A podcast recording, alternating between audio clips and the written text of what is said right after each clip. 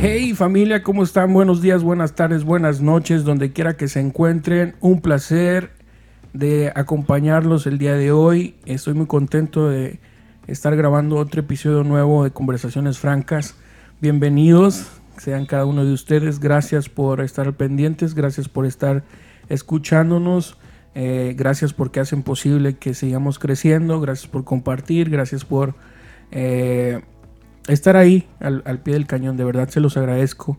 Esto es eh, un hobby que, que, se fue haciendo realidad. Y ya vamos escalando. Ya vamos por nuestro...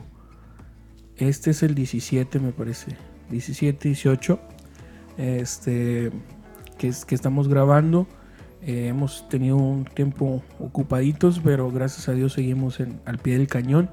Y les agradezco a esas personas que se han estado sumando a estar escuchando este podcast. No olvides eh, compartirlo si te ha sido de bendición para tu vida, si has escuchado algo bueno de esto. Eh, agradezco que, que, lo puedas compartir en nuestras redes sociales. Ya sabes, estamos en Facebook, en Twitter, estamos en Instagram, y el nuevo, no sé cómo se llama, pero el, el arroba. Estamos ahí también. Este, y pues nada, hoy no estoy solo como siempre. Eh, hoy me acompaña una persona muy querida, un amigo que ya tengo rato de conocerlo, unos 4 o 5 años, yo creo fácil, si no es que más. Este, y es una de las personas que es, un muchachillo, un, muchachito, buena onda, es músico. Para todas las chicas, está soltero. tiene, ¿qué? ¿21? 21. 21, tiene 21 años. Está muchachito, eh, muchos sueños, muchos anhelos, que ahorita vamos a estar platicando con él acerca de todo eso. Y pues sin más, Carlos Gómez, bienvenido hermano, ¿cómo estás? Gracias, todo bien, gracias. Estando en el foro de Conversaciones Francas. Eso. no, sí, contento, gracias. No, no, gracias a ti por aceptar la, invitación y, echarnos esta conversación. Este, ¿Desde cuándo eh, quería yo hablarte y decirte? Y ese día que estuvimos allá en la iglesia, no sé si te acuerdas que te estuve abrazando ah, Ahí, ahí fue que me llegó y digo, bueno, vamos a, a ver qué onda, a ver si acepta. A ver si habla bien. Ah, no, a ver si quiere el profesor. Eh, pero no, gracias por tu tiempo, de verdad te lo agradezco. gracias por estar aquí, por aportar a, este podcast, que en realidad es para eso, es somos personas normales, comunes y corrientes que experimentamos algo y ese algo queremos compartirlo, ¿no? Que de eso se trata. Y creo que tú has en esta en este tiempo que has que, has, eh, que te he conocido, creo que has crecido un, montón, te he visto crecer, o sea, también físicamente, pero no tan solo eso, sino con los talentos que Dios te ha dado. Y, quisiera que platicáramos un poco de eso. Ahorita más adelante vamos a estar hablando de eso. Este, y la primera pregunta que, con la que empezamos esta charla es: ¿quién es Carlos Gómez? Uf, bueno, eh, ya dijiste, muchacho de 21 años, salvadoreño de corazón, aunque me vine aquí de pequeño, pero igual... Eh, Tiene sangre... Sangre salvadoreña siempre. Salvadoreña, eso. Indio salvadoreño dicen por ahí. ¿Oh, sí? no, pero sí, salvadoreño, nací allá, crecí allá, pero vine a los Estados Unidos a los 10, creo, 10 o 11, por ahí. Ok. 10, 11 o 12, una de las tres. Ok. Pero por ahí, no me acuerdo bien, pero sí vine desde pequeño con mi familia y creciendo en El Salvador, gracias a Dios siempre en la iglesia. Y, sí, desde pequeño. ¿Creciste en la cuna cristiana como lo, a veces lo conocemos? Sí, claro, literalmente sí. Ok. Cuna cristiana, mi mamá es hija de pastores y mi papá fue a la iglesia desde pequeño casi. Ok. Sí. Entonces. Sí, desde de, sangre. entonces. Sí, desde entonces. Creciste en las bancas. Sí. Durmiendo debajo de las bancas. literalmente un colchoncito ponían abajo de las bancas en las vigilias y ahí estaba yo. Y ahí te quedabas. Dormido con mi, hermano también. Oh, wow. ¿Cierto? Oscarito, le mandamos un saludo también. El buen Oscar, que por ahí anda. Este, sos salvadoreño. Eh, te viniste a la edad de 10 años, 12 por ahí. Sí, por ahí al llegar aquí, ¿cómo fue ese cambio eh, de verla? Pues obviamente es sumamente diferente. Costumbres, lenguaje, eh, vida, la vida es muy diferente, es muy rápido aquí. ¿Cómo sentiste ese cambio de tu país a, a, venirte para acá? Fue raro al, principio, pero se nos hizo muy fácil acostumbrarnos. ¿Te acostumbraste rápido? Sí, muy, muy fácil. Eh, me pongo a pensar también desde antes, desde que crecimos, como que estuvimos paso a paso alistándonos para la vida aquí. Crecí en una, escuela bilingüe con mi hermano, hablando inglés desde pequeño. Siempre lo que me ha gustado ha tenido influencias de Estados Unidos. Estados Unidos. Sí, que ¿Creciste con eso? Sí, con esa influencia siempre. En la tele a veces ponía los programas en inglés, videos de YouTube en inglés. O sea, siempre fue, aunque viviera allá, fue como alistándome a la vida de acá. Okay. Eh, así siento yo. Se te, hizo fácil a sí.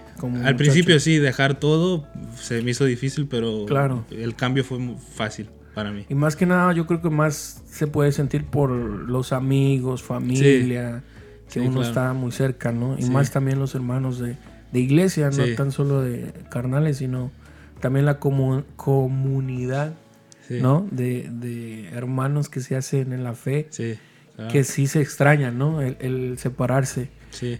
Eh, entonces, you speak very well English. A little bit.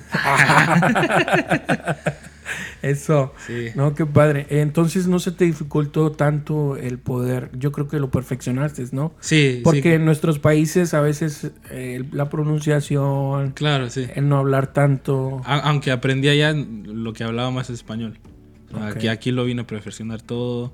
Tuve también maestros que tenían acentos de Australia, entonces era muy difícil saber qué pronunciación era la, correcta, hasta que llegué acá.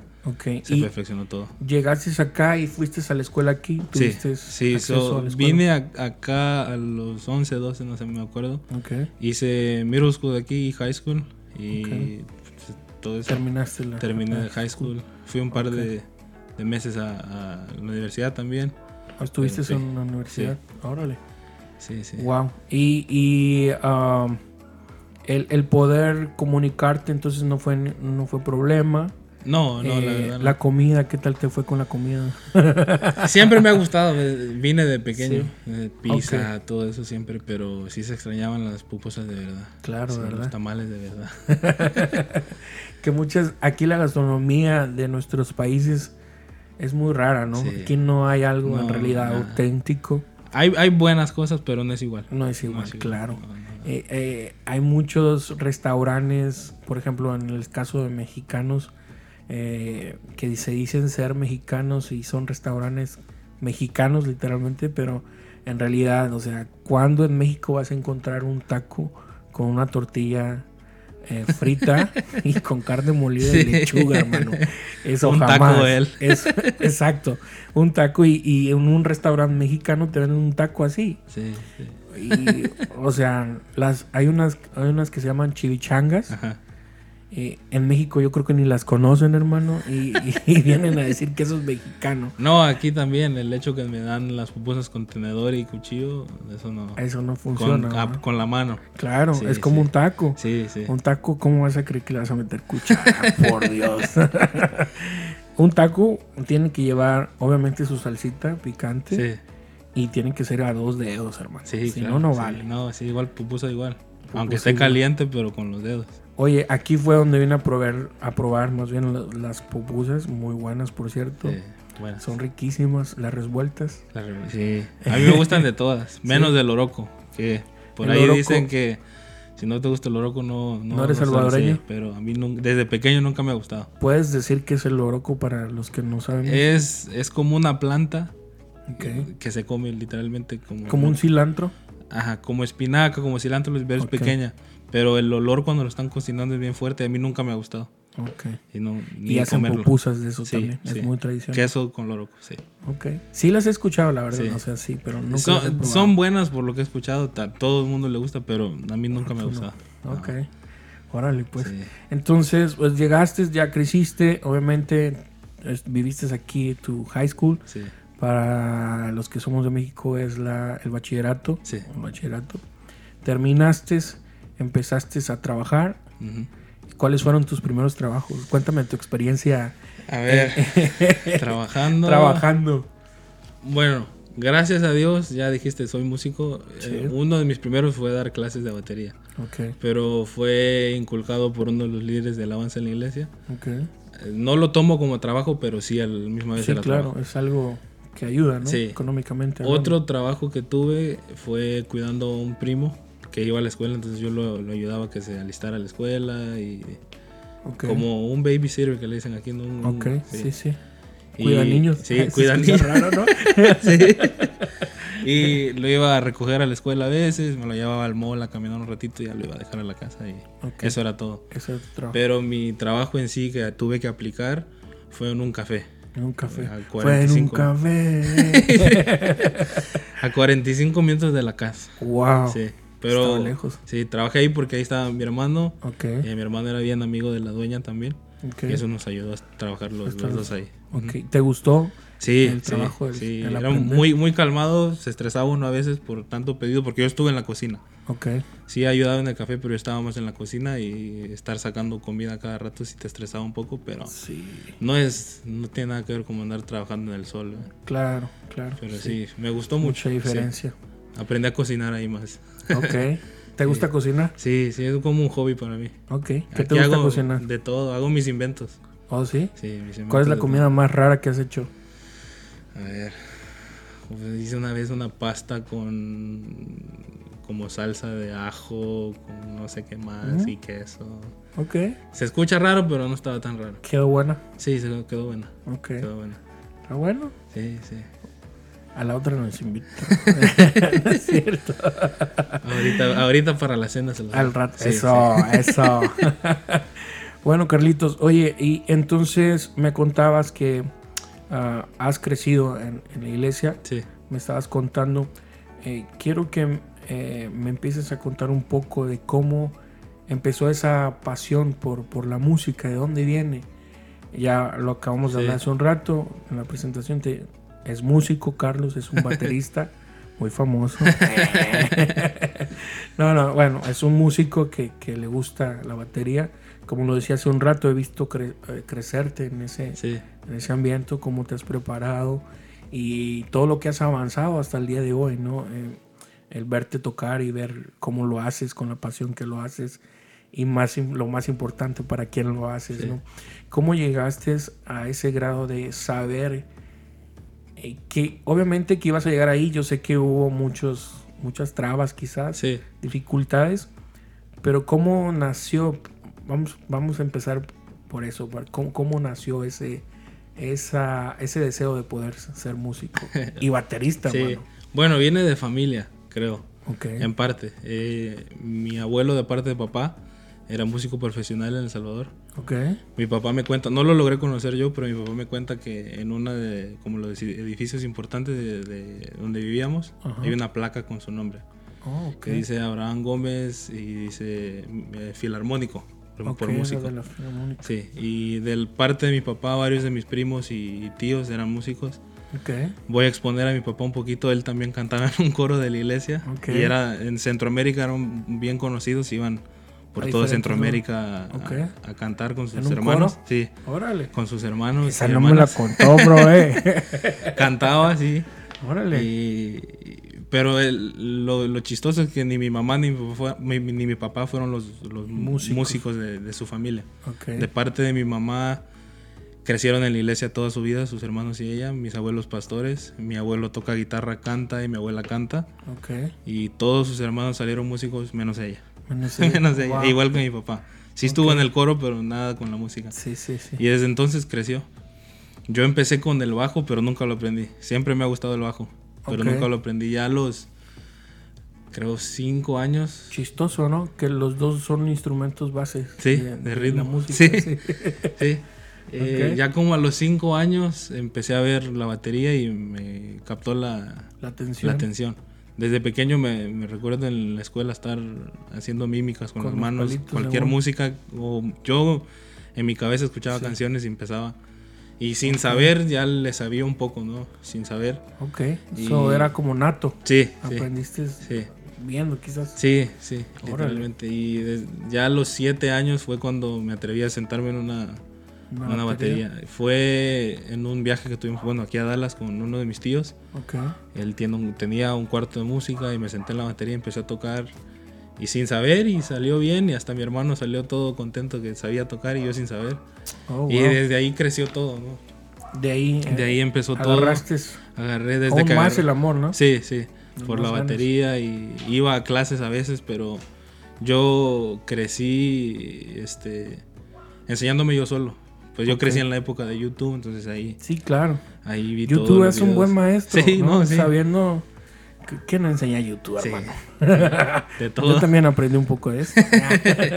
Sí, No, no, Y de hecho yo también, bueno, yo sé tocar un poco de guitarra y los primeros tonos yo los aprendí en, en- YouTube. sí, La primera canción que me supe fue de YouTube. sí, igual yo. Entonces- todo YouTube. Sí, todo.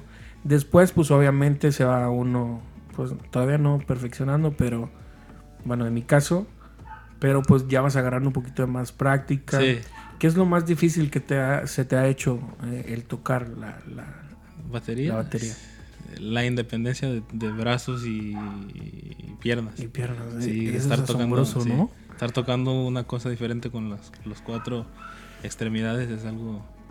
Crazy. Me, cue- me cuesta todavía, pero, pero sí lo Ya he vas logrado. aprendiendo, sí, ya vas lo he logrado masterizar un poco. Ok. Sí, pero sí desde pequeño, como te digo, desde pequeño.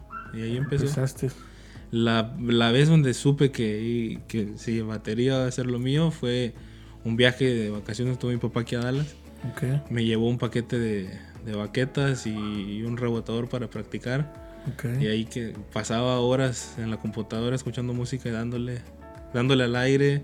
Ya cuando aprendí un poco, mis almohadas hicieron mi batería, ya no tenía almohadas para dormir. Ok. sí, así que desde Con tus pequeño. baquetas Sí. empezabas a... Sí, Órale. sí. Y así te fuiste... Así fui creciendo. Ya cuando, cuando recuerdas tu primera vez ya tocando en quizás en un servicio Sí, o, o así, sí. ¿qué experiencia hubo ahí? Tenía 10 años, creo.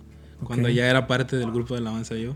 Órale. Me, me recuerdo bien, fue en enero, un miércoles, que me dijeron y toqué y les gustó a todos. Igual, nunca Wow. había ido a clases, aprendiendo a puro video, a puro oído. Y así fue todo. Y, y toqué un, un set completo en la iglesia. Oh, wow. Sí, a los 10 ¿Los carros del faraón o qué? Creo yo. hay videos por ahí, no sé, hay que buscarlos. Oh, sí, wow. Por ahí hay videos. Oye, ¿y, y si le sabes un poquito a, a- o qué género te gusta más?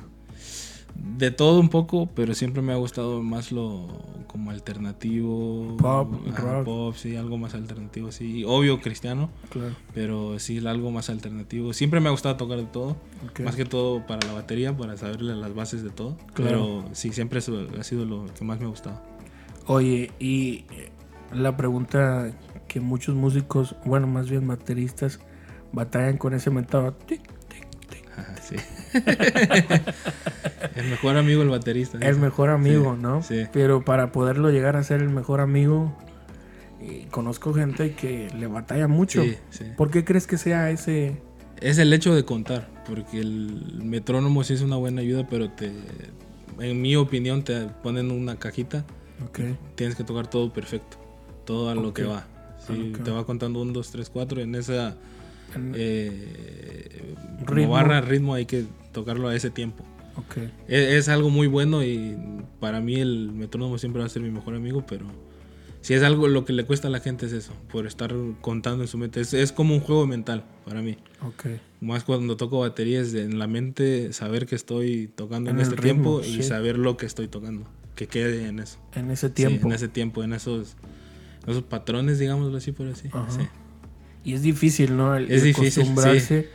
Eh, Me tocaba ver a veces en la iglesia en donde he estado.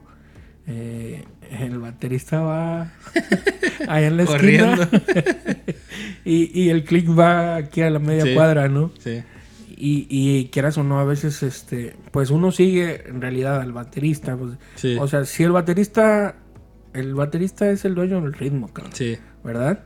El baterista es el que dispone y, hace lo que quiere. Si se quiere parar, todos paramos. sí. Porque- Literalmente. Es, es, es él y el del bajo también, Sí. ¿no? Lo hablamos hace un ratito. Eh, ¿cómo, ¿Cuánto tiempo te tomó más o menos el, el decir, ok, ya estoy más o menos... Sé que obviamente todos los días aprendemos, Sí, todos los días vamos perfeccionando, cada día obviamente con la práctica vamos entendiendo más. Pero uh, ¿cuánto tiempo más o menos te tocó en decir, ok, ya, más o menos, ya, ya me, ya me he hecho te doy gloria sin, sin, sin tanto rollo? Pues para mí siempre ha sido el oído. El oído es lo que más me ha ayudado, pero de tiempo creo que sí varios años, desde los 10 años hasta casi los 15. Wow. Sí, 5 años. 5 años, eh, dándole con el, Sí, y aprendí más cuando empecé a tocar con las secuencias. Porque cuando empecé a tocar sin nada, sin monitores de oído, nada. Entonces uno se aprendía las canciones y como salía el tiempo, así iba. Así iba, sí, claro. Sí, podía ir un poquito lento, podía ir un poquito rápido, pero así quedaba. Sí, claro. Pero sí lo perfeccioné más usando secuencia, monitor de oído. Creo que eso me encajonó más a aprender más con el metrónomo. Pero en, en casa siempre los rudimentos de baterista con metrónomo, pero ya en una canción se me hacía un poquito más difícil. Pero lo fui perfeccionando en esos 5 o 6 años, creo. Sí. Wow. ¿Y cómo, cómo te incursionaste en ese, en ese ambiente de músico? Sé que la iglesia te, te, ha ayudado mucho. Obviamente es tu talento. Y pues obviamente es Dios, ¿no? También el que, el que te abre puertas. Pero ¿cómo fue tu entrada en ese ambiente musical ya hablando profesionalmente? Porque ya lo haces profesionalmente, ¿no? ¿Cómo sentiste eh, ese transcurso de llegar ahí? que todavía yo sé que no llegas a, lo que Dios tiene para ti, porque vamos en, el transcurso, pero ya has llegado a, ciertos ah, puntos donde dices, wow, o sea, ya, ya estás como quien dice adentro, ¿no? Ya nomás hay que empezar a, buscar el camino. Y, yo sé que Dios te va a seguir abriendo puertas, te lo he dicho muchas veces, no nada más ahorita. Este, ¿Cómo llegaste a ese punto de decir, ok, tocó bien, pero Dios me abrió la puerta. ¿Cómo vistes tú ese, pues sí, esa puerta que Dios te abrió, te abrió más bien? Quiero que me cuentes antes de que llegaras a eso. Antes, sí, que cuáles eran tus, tus sueños, cuáles eran tus anhelos en este, en este ámbito. Sí, bueno, desde pequeño me recuerdo en mi cuarto estar tocando con mis almohadas y cerraba la puerta, ponía mis audífonos, tocaba cualquier canción y me imaginaba en, lugares grandes, ¿no? Que gracias a Dios ahora he podido llegar. Siempre había sido mi sueño eso. Nunca, a mí nunca me ha gustado como a ser doctor, ser algo. Okay. Siempre he sido, desde que me enamoré de la música, desde creo los 5 o 6 años, ahí empezó todo. Y desde pequeño siempre quise llegar a lugares grandes musicalmente, ¿no? Y, como dijiste, gracias a Dios ya se me han abierto puertas. Claro. Pero sí, mis sueños siempre han sido eso, llegar a, a ser un músico profesional, tocar en lugares grandes. Vivir de eso, de la música. Sí, vivir, vivir de la música, sí. Vivir de la música, eso siempre ha sido como mi objetivo, ¿no? Eh, tener hasta en un momento un estudio, que siguen siendo sueños de hoy día, musicalmente, pero antes sí, llegar a los lugares a que ha llegado han, sido metas. Como tocar en los lugares que he tocado. y, no, como dijiste, se me han abierto puertas gracias a Dios, pero para mí lo más importante de llegar a todos estos lugares son conexiones con gente. Okay. Que van más allá de, ah, hermanos de, la iglesia y tocar bien, son conexiones y relaciones con gente. Que, que siempre me han enseñado a mí desde pequeño, que lo que he aprendido, sigo aprendiendo, son conexiones. Eh, hablando en la iglesia o fuera de la iglesia, claro. nunca vas a saber a quién conociste en un lugar entonces, estar conectado con alguien te puede llevar a otra gente, ¿no? Exacto. las conexiones, las conexiones sí. Conexiones dentro y fuera de la iglesia son para mí lo más importante. Que, es lo, tener contactos en un lugar que te pueden llevar a otro lugar. Y es como una cadena, ¿no? Claro. claro, Y oye, y bueno, hablamos de lo bonito, ¿no? De, de, que ya estás ahí. Pero quiero que me platiques un poco antes de llegar a ese punto. Eh, hubo frustraciones. Quiero que me cuentes un poco de ese, porque vemos a Carlos ahorita dándole a los tambores, a la batería, o sea, disfrutando lo que ya haces, lo que has aprendido. Pero sé que hubo ah, un background, como dicen, hubo un lado, no oscuro, pero sí, de, dificultad. Que las personas que nos están escuchando no, no digan, bueno, eso es porque, pues, este, está ahí. No, o sea, te, has ganado lo que te has ganado por, obviamente por tu talento, pero también por el esfuerzo que has hecho, ¿no? O sea, nada en esta vida es gratis. Y la gracia que Dios te ha dado, obviamente eso cuenta pues, a montones, ¿no? Sí, claro.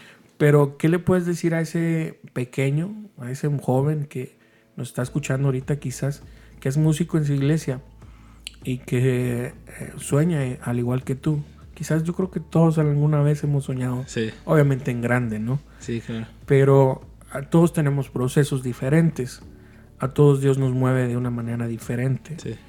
Eh, ¿Qué consejo le darías a ese niño, a ese joven que es músico ahorita, que quizás está batallando con el click? ¿no? Y que sueña hacer, hacer grande algún día. ¿Qué le dirías a ese Carlitos de, de, 13 años, 12 años atrás? Sí, bueno, que no deje de soñar, ¿no?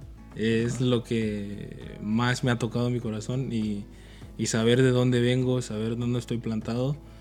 Y sí, no, para mí eso, no dejar de soñar, no no perder las metas, ¿no? sé que se hace difícil y, seguir practicando, lo, más técnico, ¿no? eso es lo más técnico que te puedo decir es no dejar de soñar, no dejar de practicar, siempre tener tus metas claras y en, enfoque a Dios, creo que darle todo a Dios. Desde pequeño yo, bueno, como te digo, crecí en la iglesia y se me hizo fácil el orar con Dios, orábamos con mis papás cuando estábamos pequeños ya llega un cierto momento que a mí orar, y bueno, y hasta el día de hoy orar con Dios es como tener una plática con Él, ¿no? Y en ese punto de 12 años, eh, yo hablaba con Dios y, le decía, esto es lo que quiero, esto es lo que anhelo, ¿no? Y, y, le ponía todo en sus manos, ¿no? Claro. Y eso es lo que me ayuda a mí, eh, estar enfocado en lo que Dios quiere para uno, estar enfocado en lo que Dios te va a dar, en las puertas que Dios puede abrir, porque nada es imposible para Dios, ¿no? Claro. Y seguir el sueño, práctica. Todo, para mí, todo va como conectado, ¿no? Conectado. Sí, lo, lo técnico con lo, si se puede decir, espiritual, ¿no? Con lo, claro. de Dios, todo va conectado. Eso es el consejo que daría, ¿no? Ok. Sí, sí creo que es muy importante lo que estás diciendo de, de poder técnicamente hacer lo posible humanamente, ¿no? Sí. El aprenderte los ritmos, el aprender a tocar con el click, que ahora es muy, eso casi, pues todo el mundo lo hace, ¿no? todo el mundo toca con secuencia, todo el mundo toca con click. Eh, creo que el, ambiente musical se ha desarrollado en la tecnología y creo que ahora, para bien, yo digo, ¿no? Muchas personas dicen que eh, ya las secuencias te quitan de, poder hacerlo espontáneo y cosas así, pero creo que estamos en una iglesia donde se practica mucho lo espontáneo y en nuestra iglesia se usa mucho secuencias y todos trabajamos con eso y lo podemos ver que eso no es una realidad, ¿no? El, tener tecnología no te quita de lo espontáneo, de lo que Dios va a estar haciendo. Sí. ¿Qué experiencia puedes contar acerca de eso? Pues creciendo sin tocar nada, con literalmente un amplificador grande a la par mía, tratando de ver qué es lo que escucho, porque escuchaba más la batería que el amplificador. Esa es una de las, en parte lo que me formó a mí como baterista, ¿no? A estar pendiente de todo lo que pasa y, y, como dijiste, van cambiando los tiempos, ¿no? Luego empecé a tocar con secuencias, con monitores de oído, a veces con pura secuencia y solo un amplificador. Pero para mí la, tecnología ayuda más a la música que, la atrasa, ¿no? así como, sí, así como, como, dijiste, nuestra iglesia es muy espontánea, es algo que es, la esencia de la iglesia, ¿no? Exacto. Pero eso no le quita nada. Sí puede haber algo malo de, de secuencias, de tecnología, porque sí puede hacer al, equipo un poco, eh, ¿cómo te digo? Que se, que se conforman con lo que tienen y no, no dan más, ¿no? Pero la secuencia es, para ayudar, eh, literalmente para mí. En el contexto bueno es para ayudar, pero sí hay, hay veces que solo un clic es, sí, solo un clic es necesario, dependiendo también de la banda, pero he estado en, en, lugares también de que la tecnología siempre ha estado ahí aunque sea un lugar muy espontáneo, secuencias, clics. Ayuda más para saber estructuras, ¿no? Claro, para estar estructurado necesitamos eso, ¿no? Y obviamente, pues también me ha tocado dos, tres veces eh, tocar solo con, con el puro click. Sí. Y el, el callback, el, el que está... Ah, sí, sí, el que está, el, que, dirige la sí. Exacto, el, director musical. Sí. Estar escuchando lo que se está haciendo y, y tocar, pues obviamente sí, espontáneo. Y es bonito también eh, la capacidad a veces eh, de, de poderte desarrollar en ese, en ese ambiente donde ya no estás, estás tanto preocupado por qué vas a tocar, sino que ya sabes lo que estás haciendo. Y creo que hemos escuchado mucho ese consejo, ¿no? De, de practica, practica, practica, practica. Y que eso no te quite la concentración que tienes al momento de, de adorar, ¿no? Eso es lo que, bueno, una de las cosas que he aprendido que me han enseñado con las conexiones que sé es... Siempre me equivoco con el número, pero la lógica es la misma. Es, la regla de las 10.000 horas. Es, es 10.000 o 100.000. Una de dos. Sí, la regla de las 10.000 horas, que ya cuando pones tus 10.000 horas se te hace todo fácil, pero las 10.000 horas son 10.000 horas de práctica, de, eh, de, todo, ¿no? Estar buscando. Sí, estar buscando, sí. Exacto. Sí, es, es para mí es muy esencial. Sí, o sea, te ha costado, obviamente. ¿Alguna vez has, has tenido alguna frustración así que tú dices, chihuahua, no me sale esto? Creo que fue la primera vez que toqué en la iglesia, en, de jóvenes. Okay. Porque eran mis primeras veces tocando con, consecuencia Okay. Y no me acostumbraba a la mezcla de oído. Entonces lo único que yo quería es clic y batería para poderme escuchar. Claro. Pero lo demás se me, se me mezclaba mucho, me distorsionaba los oídos. Toqué bien la canción como iba, pero no seguí nada. Literalmente no seguí nada. Lo tenías memorizado como que... Sí, pero lo toqué con mi mente, pero no sé cómo se escuchó. Sí, fue... Como dijiste, la batería lidera el, equipo, entonces lo lideré en otro rumbo al equipo. pero fue una de las frustraciones en el momento, ¿no? Pero al dejar de tocar, mucha gente me dijo ah, que tocaba bien y cosas así. Eso me ayudó, pero igual me frustré mucho, vine a la casa y, y, lo que hago yo siempre que me frustro con algo, empiezo a practicarlo. Entonces empecé a practicar con eso, empecé a practicar hasta que se empezó a hacer un poquito más fácil y ya hasta el día de hoy, ¿no? Pero sí, es, una de las frustraciones fue esa de haber podido o tuve la oportunidad de hacer algo mejor, ¿no? Pero sí, sí fue bien, sí, en ese rato no se pudo hacer. Ok. Pues creo que a veces es, es, es normal, ¿no? También y lo bueno que tomaste por el buen camino y te pusiste a practicar, ¿no? No te enojaste si botaste los baquetes por ahí a ver cómo le haces, ¿no? ¿Recuerdas tu primera batería, Carlitos? No, la primera batería es la que tengo ahorita. Ok. Sí, mi primera batería, primera batería de pequeño fueron, fueron mis almohadas. Ok. Pero la que tengo ahorita sí es una familia que son amigos de mi familia. Ok que gracias a Dios sintieron de Dios regalarme una batería. Siempre practiqué en el aire, ¿no? En inglés se dice airplane. Airplane. Sí, y, en el aire con mis baquetas, puros audífonos. A veces solo me aprendía las canciones con puro oído, imaginándome yo cómo tocarlas. Una batería. Y hace dos, tres años me la regalaron. Sí, completa, ahí la tengo en mi cuarto. Y ahora sí, no dejas en paz a tus papás. No, ni los vecinos. sí, es, es, mi primera batería literalmente a los, oh, a los que tenía 19 años. Pero para aquella gente, para que vea que, que, o sea, el corazón debe estar en el lado correcto, ¿no? O sea, nunca, y yo creo que eso es lo que Dios hace, ver obviamente nuestro corazón. Y Él mira los deseos también, la, palabra lo dice, ¿no? Él conoce los deseos de nuestro corazón. Y también dice que lo que pidiéramos al Padre, conforme a su voluntad, será dado, ¿no? Y creo que esto era para, para la iglesia, ¿no? que el don que tú estabas ejerciendo, obviamente estaba alineado a lo que Dios tenía, porque pues es para enriquecer su reino, ¿no? El, Dios, el don que Dios te ha dado, eh, pues lo utilizamos para, para eso, ¿no? Se utiliza para eso.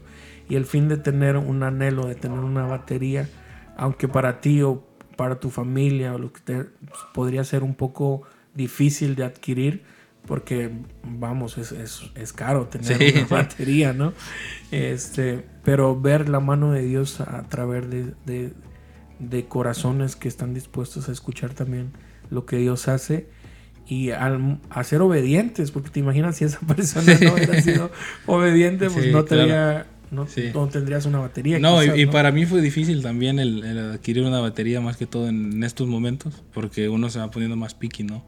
Que marcas, que diferente tipo de... ¿Tienes alguna marca en específico que te guste? Siempre me ha gustado la Ludwig que es ah, hacen como bueno hacen baterías modernas que son modelo 2023 pero siempre me ha gustado la línea que es como la vintage no que es de los 60 70 para mí tienen un sonido mejor esa es mi, mi, marca favorita también la DW que es la que todos conocen la, DW y sí esa, esa es muy muy famosa no y es una de las taps sí sí.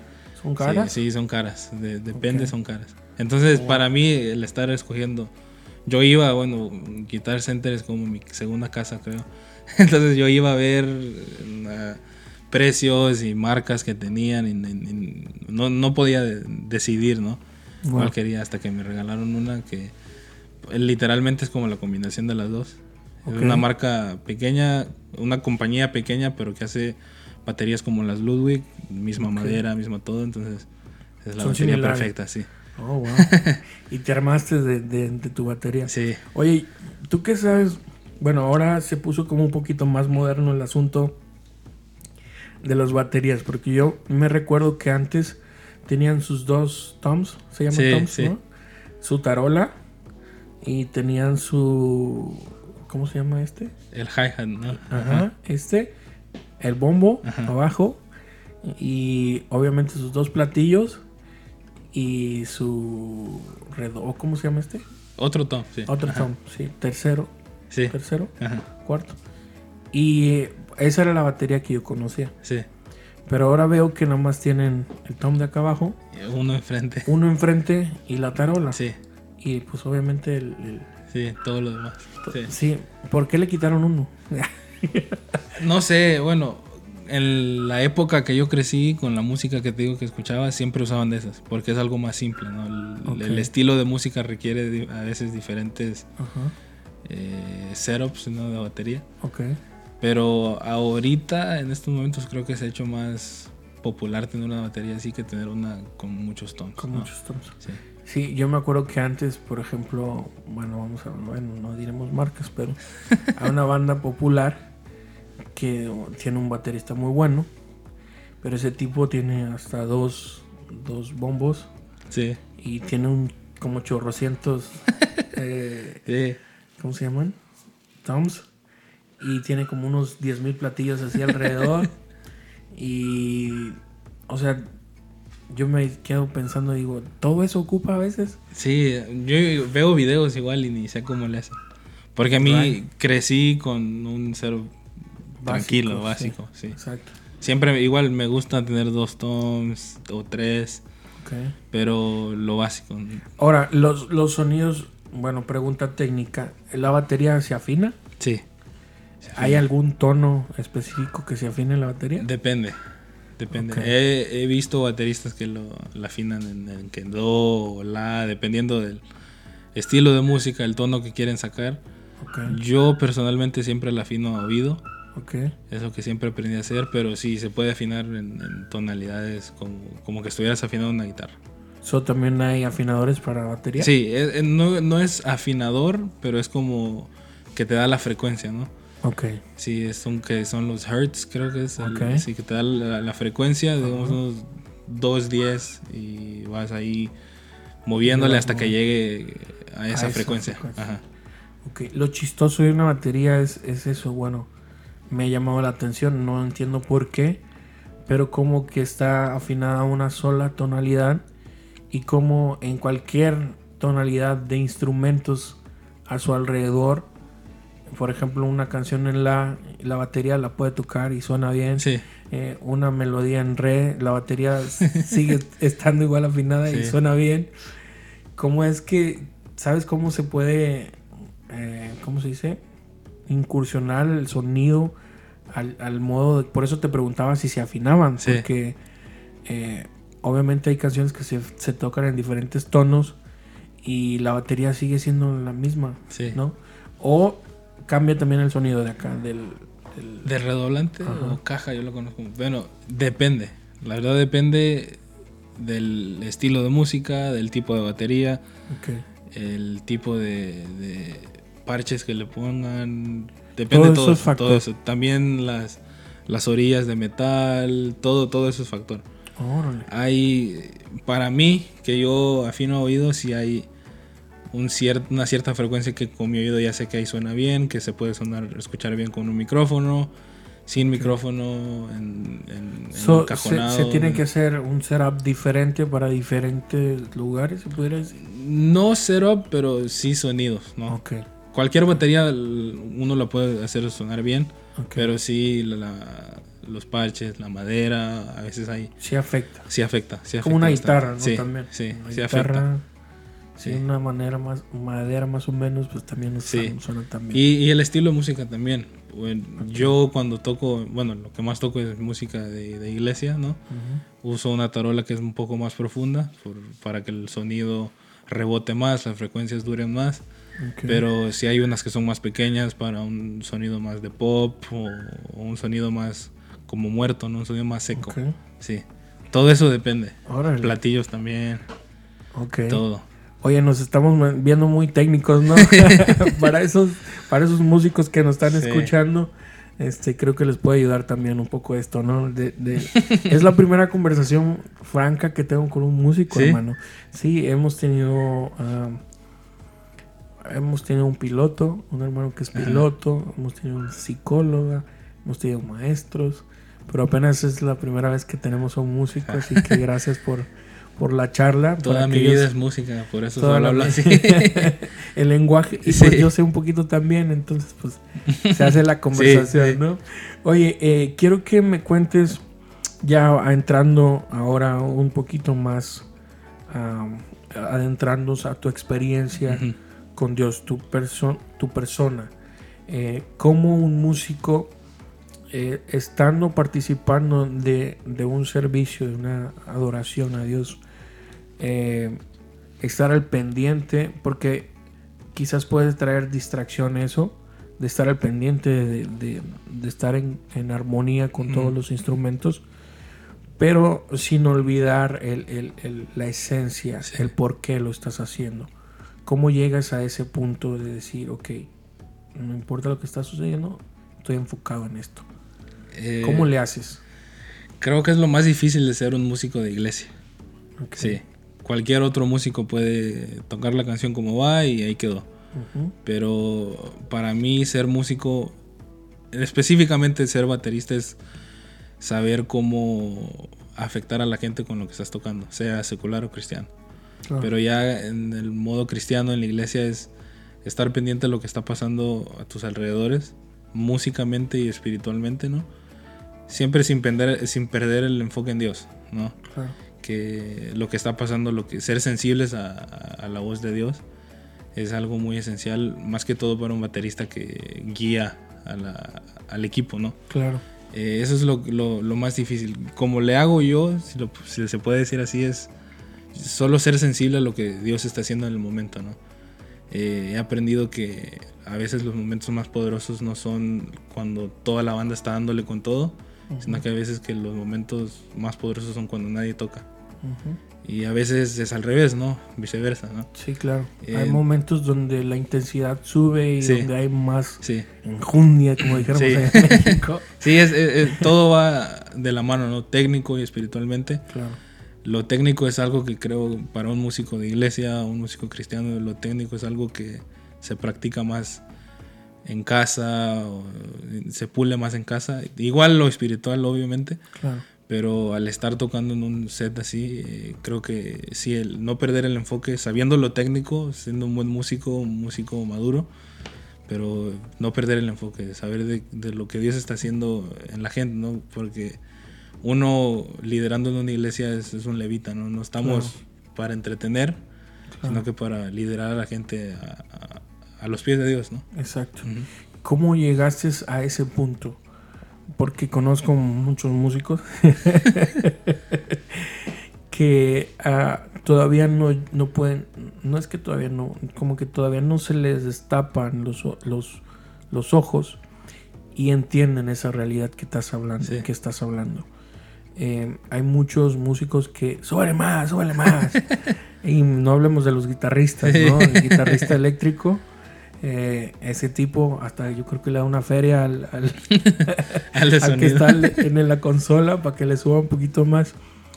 Pero eh, obviamente también sucede con los cantantes. Pero hablando de músicos, ¿cómo llegaste a ese punto de decir, ok, no, no soy yo, no se trata de mí? Creo que eso es madurez. Sí. Y para poder llegar a, ese, a, ser maduro en ese aspecto, obviamente tuvo que haber una enseñanza o, quizás un escarmiento, no sé si entiendes ese término, o qué pasó o en el transcurso, cómo fue, cómo fuiste aprendiendo eso. Bueno, dejar literalmente mi exaltación, ¿no? Creo que eso me ayudó a moderar mucho, sabiendo que puede hacer un servicio muy bueno y yo puedo estar haciendo los mejores golpes en la batería y todo. Sea, eh, como dijiste, una madurez espiritual. Eso es lo que me ayudó y mis tiempos con Dios, ¿no? Devoción. Con Sí, devocionales, eh, todo, todo creo que va de la mano, ¿no? Lo técnico, como te vivo diciendo, y lo, lo espiritual, pero lo espiritual fue, fue algo que me ayudó mis devocionales con Dios. Saber mi rol en el grupo de alabanza, mi rol en, en el escenario, ¿no? Creo que sea el que predica, el que recoge la ofrenda o el que canta, todo va de la mano cuando uno se sube al escenario de una iglesia, ¿no? Porque al final estamos sirviéndole a la gente, obviamente a Dios, pero sirviéndole a la gente para como facilitar que ellos lleguen a, a Dios, ¿no? Que encuentren, que tengan un encuentro con Dios. Eso fue lo que me ayudó a mí, saber mi, mi, rol como músico. Saber tu posición. Sí, mi posición. Saber dónde estás. Dejar, dejar mi exaltación atrás. Sí puede haber veces que ah, se me ocurre. ¿no? Sí, se me ocurre un arreglo, pero eso es lo, técnico, ¿no? Pero saber que mi rol es escuchar la voz de Dios es, es, es lo que más me ayuda. Wow. Wow. Y, y, obviamente, pues eso se experimenta, como lo acabas de decir, en la intimidad, ¿no? El saber quién eres realmente y la función que ejerces porque como lo acabas de decir, es, es no eres tú, no se trata de uno.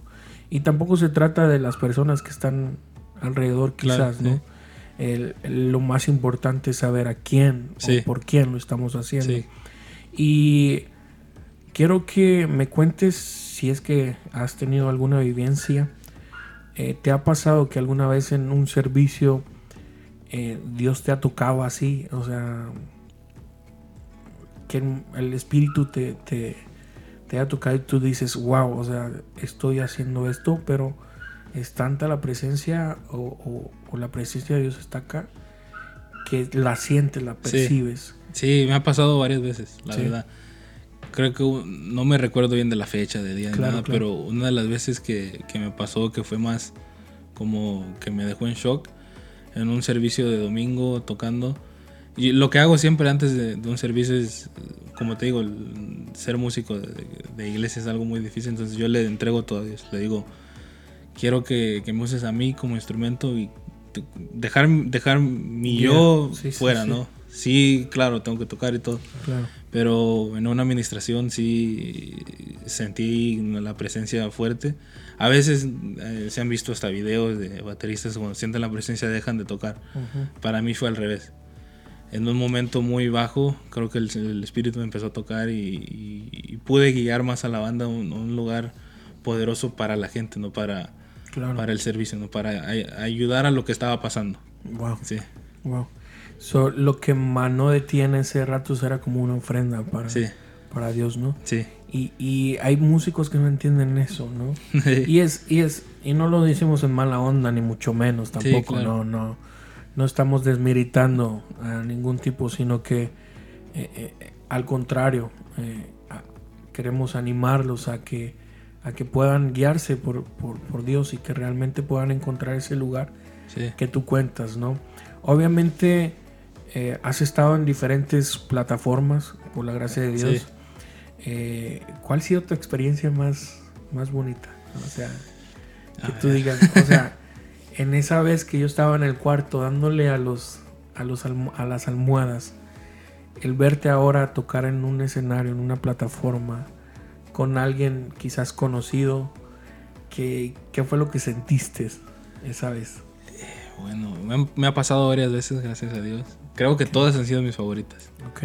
Eh, me recuerdo de pequeño haber tenido un sueño, que lo cuento cada rato, okay. que estaba tocando la batería, estaba sudado, eh, me veía como en la edad que tengo ahorita, sudado, divirtiéndome, pero había mucha gente ahí. Y, me recuerdo haber sido un, servicio de adoración, un servicio de iglesia. Y la experiencia me pasó, en, bueno, en la iglesia la que vamos con eh, un amigo, ¿no? que bueno, ahora amigo, que es muy conocido. Y el estar tocando ahí, siempre me enfoco a veces, o bajo mi cabeza, me enfoco en el instrumento. Y en ese momento que bajé la cabeza y, subí, se me se vio como el sueño. Visto, sí, se vio como, como, como, el sueño, lo que había visto. Y eso creo que fue una de las experiencias. Todos me han gustado, pero esa creo que fue una de las experiencias más bonitas. Wow. ¿Puedes decir marcas? ¿Con quién fue? Si se puede, sí. Claro, vale. Eh, fue con, bueno, con Marcos Brunet. Ok. Sí. Marcos Brunet. Cuando llegaron a, en el servicio de domingo. Sí. Ok, en un servicio de domingo. Wow, eh, ser parte de ese de ese equipo en ese rato sí. hace poderoso, ¿no? Eh, por, por el, nivel de, de, adoración que tiene este tipo. Sí. Bueno, este hermano. no, este tipo. no, me, no, me, vayan a apedrear, por favor. bueno, está este hijo de Dios. Y a personas que sí. Es un tipo de persona. Es un tipo de personas, claro, no es un tipo. un tipo cualquiera. Exacto. Es un no, sí, mis respetos para para pues para el tipo de oración que él tiene. Y, pues las enseñanzas que él da es precisamente lo que estamos hablando, ¿no?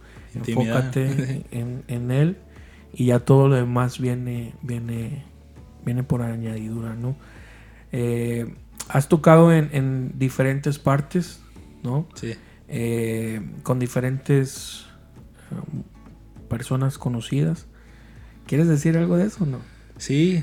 Aviéntate, las anécdotas. Bueno, como te digo, son conexiones, ¿no? Sí, claro. La más reciente creo que fue con Calvetti. Calvetti. Con Daniel Calvetti. Lo conocí en un trabajo que tuvimos. Nos hicimos, por decirlo amigos, no conocidos. Conocidos, sí. Y una conexión me llevó a otra. Él necesitaba un baterista en el momento y me tocó ir hasta, hasta Waco. A una hora de la casa. Y ahí pues la experiencia con él fue chida. Sí, sí, él es una persona que admiro mucho, le respeto mucho. Creo que ahora puedo decir que es un amigo. Y sí, no, que además de poder tocar con él, crear esa conexión y amistad, sí, creo que es algo muy especial. Wow. También, bueno, obviamente con el pastor Marco. Claro. Ya lo dije con, con Brunet, ¿no? Eh, a ver qué otra más. Ivonne, claro. La famosa Ivonne. sí. Llegué a tocar en una iglesia, bueno, de inglés conocida con un artista, este Chandler Moore. Ok. Sí, con él y más que no me, no me recuerdo. La mayoría han pasado en la iglesia, en la iglesia. y otras que se han pasado por conexiones wow. Sí. Wow. Increíble como las conexiones divinas que estamos hablando sí. y las oportunidades, porque al fin del día, o sea, obviamente uno no lo hace para andar ahí, pero eh, eh, como lo decíamos hace un rato, Dios recompensa también el corazón de las personas, ¿no?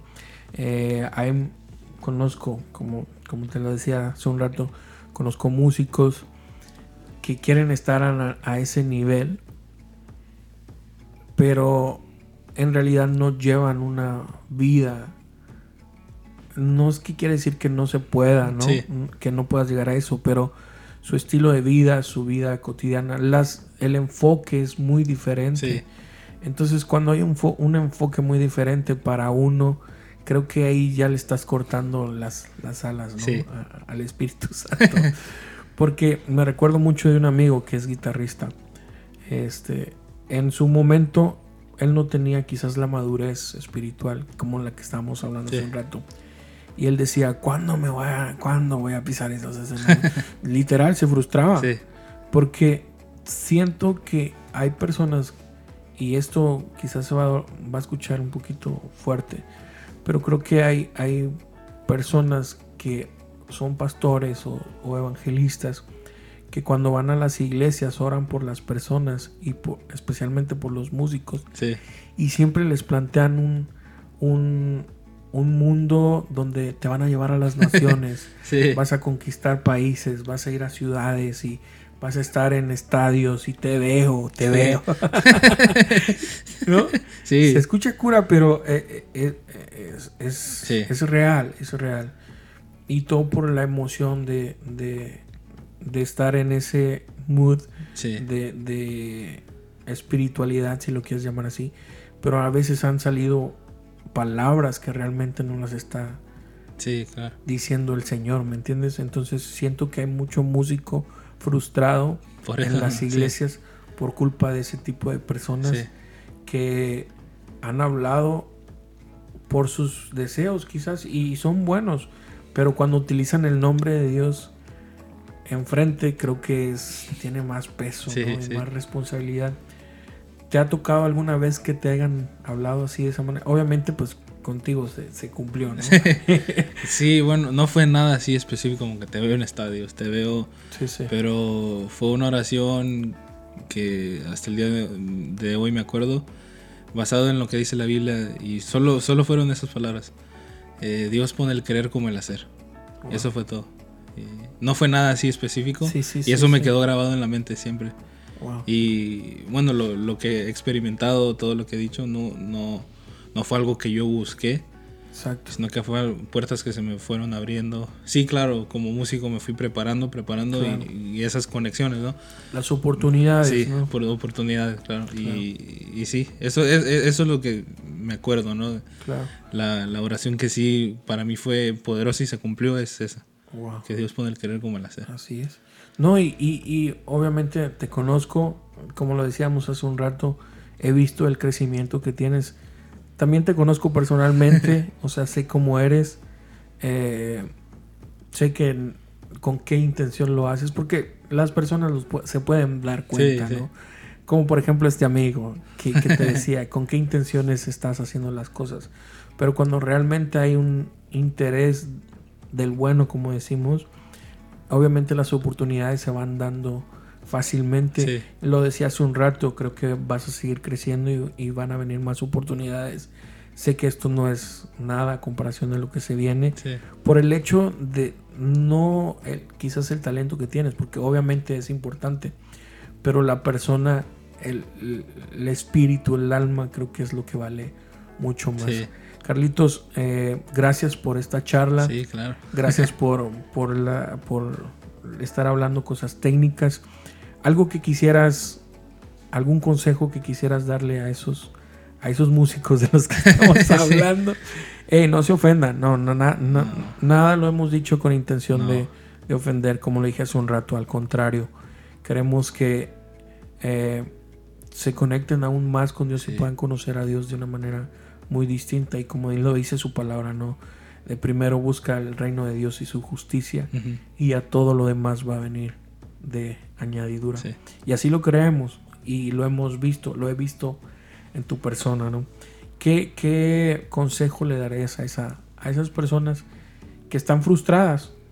Hay, mucho, como, como te decía hace un rato, hay mucho músico en una iglesia que una iglesia local, eh, quizás pequeña, eh, quizás batallando y, que quizás tiene anhelos también, tiene sueños, pero quizás los enfoques han sido un poco diferentes. ¿Qué le dirías a esa persona que te está escuchando el día de hoy? Creo que lo que dijiste es, lo más esencial con lo que yo he vivido, es buscar el reino de Dios primero, ¿no? Eh, humillarse uno, ¿no? A los pies de Dios, creo que es algo que a mí me ha ayudado a, a estar firme en la tierra, no, no elevarme mucho, por decirlo así. Con los pies en la tierra. Sí, eh, buscar el reino de Dios para los músicos de iglesia, no, buscar el reino de Dios, eh, ser flexibles, creo que también me ha ayudado y tener un corazón bueno, ¿no? Porque puede haber gente que llega y te dice, hey, eso no está bien hecho y tomarlo de, buena manera. Creo que es eso de tener un corazón bueno. Acabas de tocar un punto muy bueno. tener corazón bueno y buena actitud y, siempre poner todo en las manos de Dios. Creo que eso me lo han inculcado mis papás y es un buen consejo para músicos de iglesia. En lo técnico, claro, seguir practicando y usar eh, las herramientas. Sí, las herramientas que uno tiene, Hoy en día la tecnología ayuda en todo y creo que eso puede ser una buena herramienta, ¿no? Un video aquí por acá, ¿no? Pero sí, todo, como, como te digo, todo va de la mano. Todo lo espiritual con lo técnico, creo que cuando se puede encontrar, que ni yo lo, he podido encontrar, ¿no? Pero es algo que me ha ayudado. Pero cuando se puede encontrar que es esa conexión entre lo técnico y lo espiritual. La fusión que, hay. Sí, eso te puede llevar a, lugares muy grandes. Wow. Bueno, pues Carlitos, muchas gracias por, por la charla. Espero que te haya gustado sí, estar, charlando. Y, y, ah, y, pues nada, este, aquellas personas que uh, quieran conocer a Carlitos, por favor, da tus redes sociales ahí. A ver, lo, voy a sacar mi teléfono porque se me olvida. Dale, dale. Eh, lo pueden seguir en, el Instagram. Bueno, yo lo, tengo en, Instagram. En Instagram es Carlos J. Gómez guion bajo, que es lo que más ocupo. Okay. Y también tengo Twitter, pero no lo ocupo. Ok. So, ¿Te mueves más en, en, Instagram? Sí, Instagram. Facebook lo uso para la familia, casi no me, Pero Instagram sí. Ok. Instagram es. Por ahí para que lo sigan. Cualquier preguntita, si eres baterista, músico, con toda confianza, le puedes escribir ahí al Carlitos. Es buena onda, ¿eh? es buena onda y sabe. O sea, sí, sí sabe, la verdad. Él quizás no lo quiera decir así muy acá, pero sí sabe sabe lo que hace. Así que sin más puedan, puedan buscarlo por ahí. Cualquier duda, pregunta, duda, comentario, ahí déjenselo saber, por favor. Hasta un saludo. Hasta un saludo, claro. Este, las muchachitas, por favor, pasen por otra fila porque no, primero hay que ver. no, tipo de persona, obviamente, claro. No tengo muchas fotos, así que no, que no se para los bateristas también ahí hay buenos buenos buenos videos también de, cuando estás tocando. Sí, sí. Sí, sí, para los bateristas eso va a ser va a ser de ayuda también. Pues bueno, sin más, Carlito, muchas gracias sí. una vez más por tu tiempo. Gracias, gracias. por regalarme esta horita que estuvimos hablando. Ni se, sintió. Ni se sintió, ¿no? Todo, todo bien chido. Y pues nos quedamos con ese consejo, ¿no? Buscar primero el reino de Dios y su justicia y ya todo lo demás viene por, por, por dádiva, dice también la palabra, ¿no? y obviamente saber por quién lo hacemos y para quién lo hacemos. Y lo técnico, ¿cómo es? Lo técnico con lo espiritual. Tiene que conectarse. Tiene que conectarse, eso. Bueno, sin más, nos despedimos. Gracias por estar al pendiente. Recuerden también eh, seguirnos en nuestras redes sociales. Estamos en Twitter, Facebook, Instagram. Eh, Facebook, ya lo dije. Sí. Este, y ese, no sé cómo se llama, Annex. No sé, el del arroba, el nuevo que acaba de salir. Ah, también andamos por ahí. sí. Ese, usted sabe. Pero bueno, sin más, cuídense mucho. Dios me los bendiga. Hasta luego y bye bye.